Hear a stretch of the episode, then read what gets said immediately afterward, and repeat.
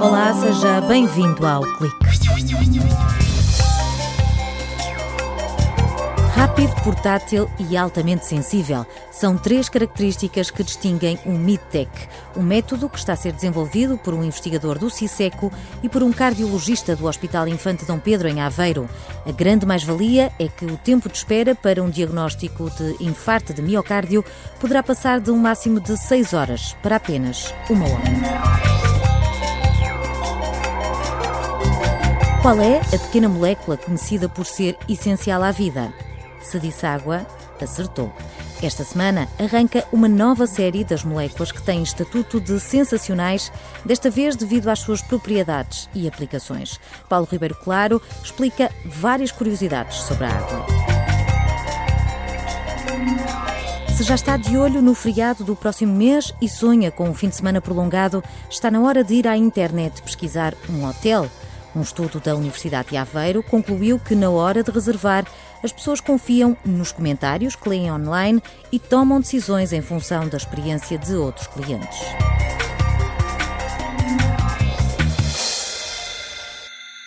Perante um doente que chega à urgência com uma dor no peito, há que despistar um eventual infarto agudo do miocárdio. Para isso, o médico recolhe três tipos de informação. Fala com o doente, pede um eletrocardiograma e uma recolha de sangue para medir a troponina, mas as análises deste biomarcador demoram entre 3 a 6 horas, como explica o cardiologista Tiago Adrega. Pela análise sanguínea, só uma medição não é suficiente para nós conseguirmos descartar, ou seja, excluir o infarto, ou uh, assumir que estamos perante o infarto. E para isso precisamos ter duas medições sanguíneas é aquilo que acontece entre os níveis na primeira medição e na segunda medição, se estão a subir, se mantêm, se desceram, em conjunto com a clínica e o eletrocardiograma, que há a decisão. Ora, isto demora tempo. Manter um doente na urgência durante 3 a 6 horas à espera de saber se está ou não a ter um ataque cardíaco tem consequências económicas e também para a saúde dos pacientes. Se dermos logo a medicação completa imaginemos que o utente não tem um infarto, estamos a causar um risco de uma medicação que tem um, um risco de sangramento e é desnecessário para o utente.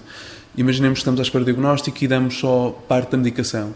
Por outro lado, não estamos a dar a medicação devida logo desde o início, estamos a perder tempo em que o miocárdio está a sofrer dano e não precisa.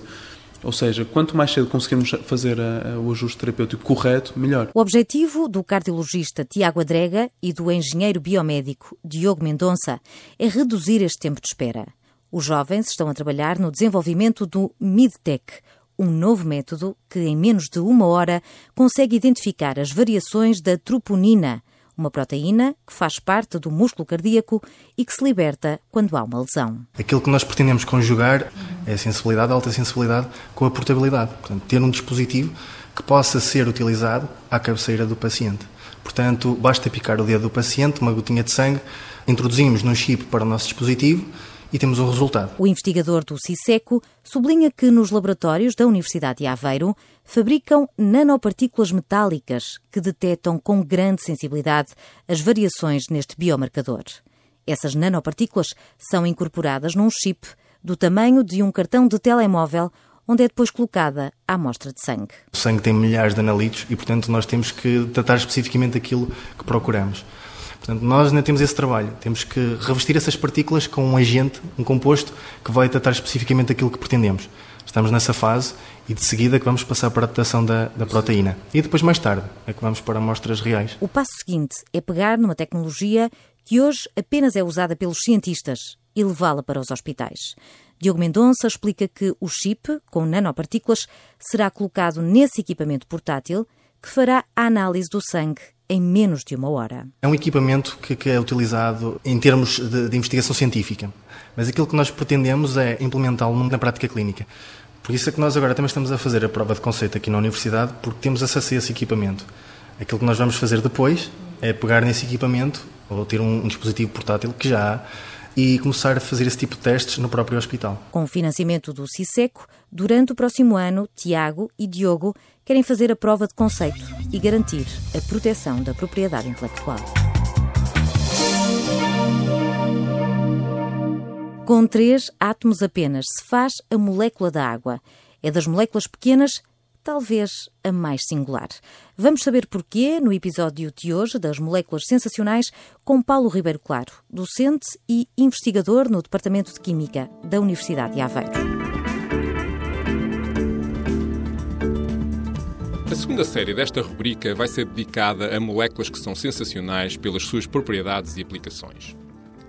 E a primeira molécula escolhida é a molécula de água, de fórmula química H2O, apenas dois átomos de hidrogênio ligados a um átomo de oxigênio. A água é essencial à vida tal como a conhecemos e só por isso já merece o epíteto de sensacional. Mas há muito mais.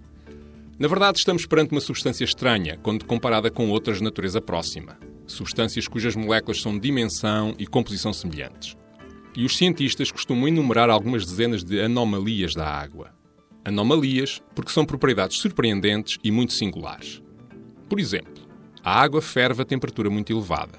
As gotas de orvalho são esféricas. É possível patinar no gelo. São tudo propriedades únicas, entre muitas outras que não é possível detalhar em alguns minutos. Olhemos então para uma dessas anomalias que até nos é bastante familiar. A água sólida flutua sobre a água líquida. Estamos tão habituados a ver cubos de gelo a flutuar nos copos que nem estranhamos. Mas a fase sólida corresponde a um empacotamento mais denso das moléculas relativamente ao empacotamento no líquido, e por isso todas as fases sólidas afundam nos respectivos líquidos. Todas, menos o gelo, cuja estrutura singular lhe permite flutuar. Ah, e há mais, ouçam esta. A água líquida é, de facto, azul. Um azul muito tenue, mas que é visível para grandes volumes. É que a estrutura da água na fase líquida também é peculiar e isso origina uma absorção muito ligeira da luz na região do vermelho, suficiente para lhe conferir o tom azul. A água. Uma molécula que não é apenas sensacional, é também muito especial. Ao longo dos próximos meses, Paulo Ribeiro Claro vai falar-nos sobre moléculas que são sensacionais devido às aplicações e propriedades. Para ouvir todos os episódios desta rubrica, só tem de aceder à página ciseco.a.pt barra moléculas sensacionais.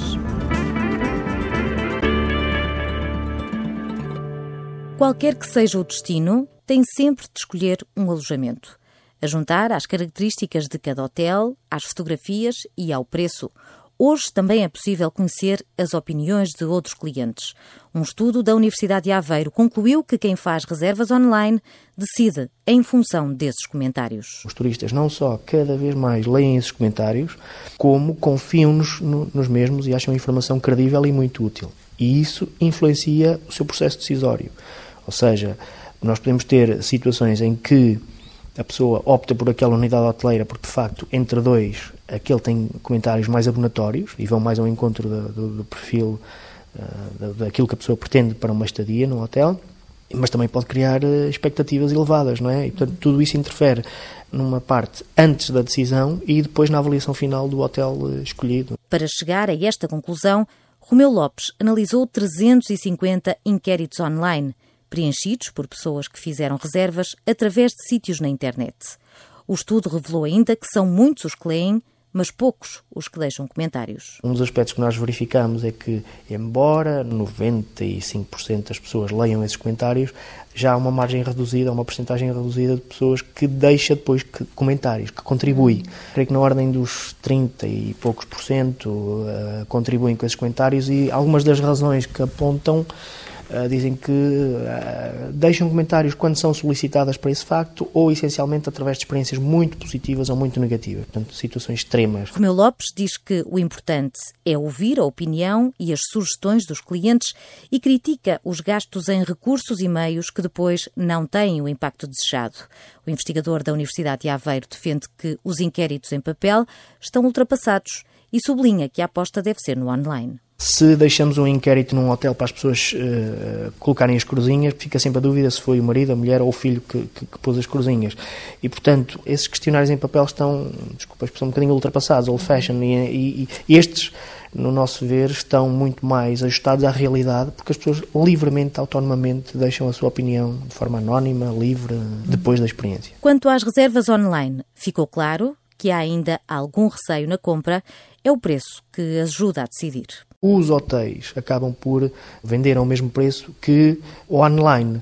Uh, isto porquê? Porque às vezes eles preferem não dar a comissão aos intermediários e ter o mesmo preço. E para o cliente, parece-me claro que se o preço for uh, bastante mais uh, baixo, mais reduzido do que o que é vendido pelos hotéis ao balcão, as reservas online disparam. O estudo lança também um desafio às unidades hoteleiras e às empresas turísticas para estarem mais atentas ao que se passa na internet à semelhança do que já acontece noutros países. Nos Estados Unidos, já algum tempo, em 2013 também verificaram que as mídias sociais, o recurso aos telemóveis, aos tablets, aos conteúdos gerados pelo utilizador eram mais importantes do que as newsletters ou a opinião de agentes de viagem. Portanto, Espanha foi o destino europeu que mais receitas obteve com as vendas eh, online de hotéis. Espanha, em 2013.